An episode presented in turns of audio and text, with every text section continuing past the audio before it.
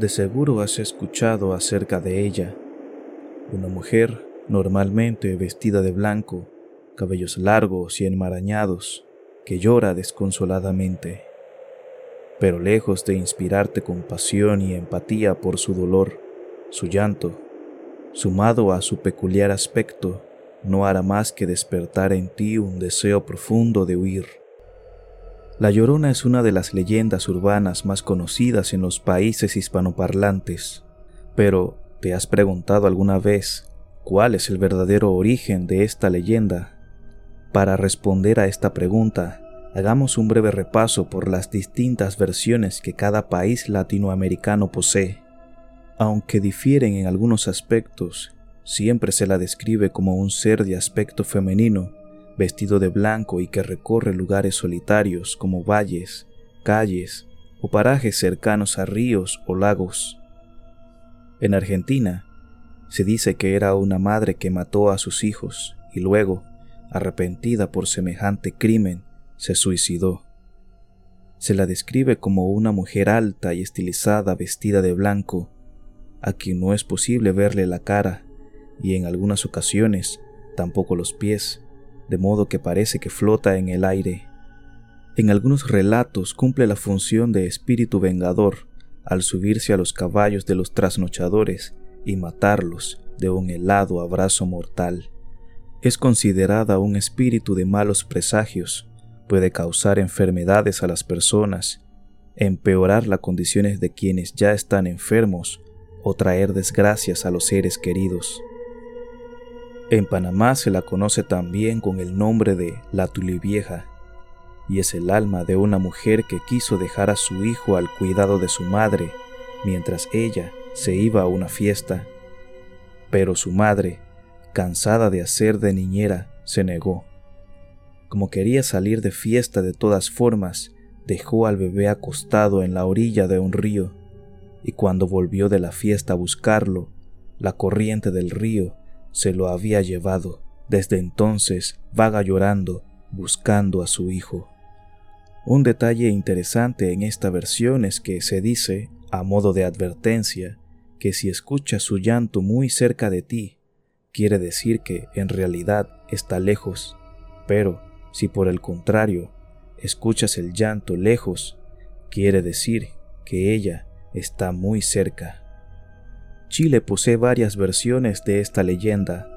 Una trata de una mujer que estaba celosa de sus dos hijos porque el marido compartía más tiempo con ellos.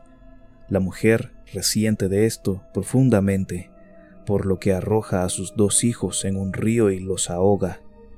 Cuando el esposo llega a casa y pregunta por los niños, ella le oculta la verdad, pero él se da cuenta de que en el río hay dos niños ahogados. El hombre, presa del dolor, mata a la esposa, cuyo espíritu desde entonces queda errante en busca de sus hijos.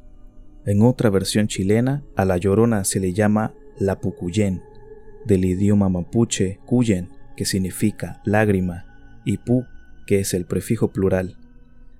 Se dice que llora eternamente porque le quitaron a su hijo de sus brazos a muy corta edad es una presencia fantasmal vestida de blanco y solo puede ser vista por personas que están cercanas a la muerte, algunas personas con habilidades especiales y los animales que tienen los sentidos más agudos, como los perros, que lanzan lastimeros aullidos cuando perciben su presencia.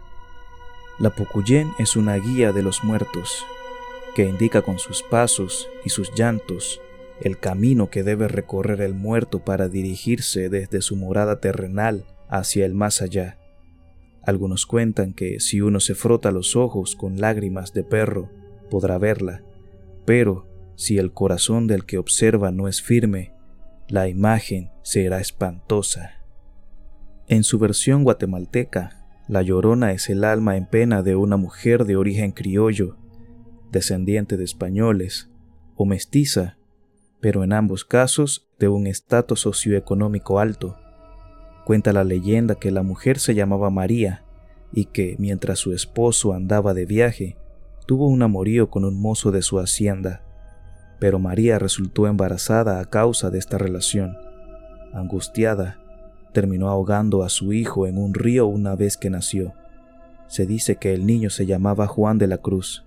Por este crimen la mujer fue condenada a repetir hasta el fin de los tiempos su grito, ¡ay mi hijo! que en ocasiones se transforma en ¡ay, ¿dónde está mi hijo, Juan de la Cruz? Según esta tradición, la llorona pasea por las calles solitarias y frecuenta los lugares donde hay agua, como piscinas, ríos, fuentes o estanques, y al igual que en la versión de Panamá, se cuenta que, cuando se la escucha cerca, en realidad está muy lejos, pero cuando la escuchas lejos, en realidad está muy cerca de ti. Se dice que quien le habla pierde la vida, y que un hombre acechado por la llorona se salva únicamente si una mujer le toma de la mano, pues el espectro ataca únicamente a hombres solitarios. También se cuenta que, si uno escucha el grito, debe tratar de moverse y no quedarse congelado por el pavor. La persona tiene que huir antes de escuchar el tercer grito, o la llorona le arrebatará la vida. Y así llegamos a la mitología azteca, de la cual probablemente derivan las distintas versiones.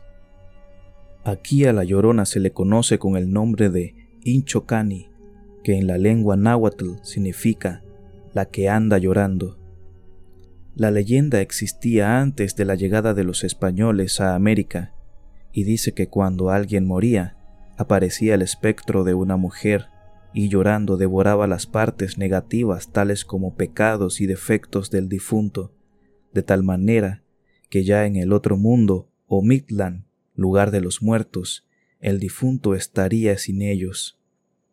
Esto se entendía como un acto de compasión de la Chocani hacia los recién difuntos.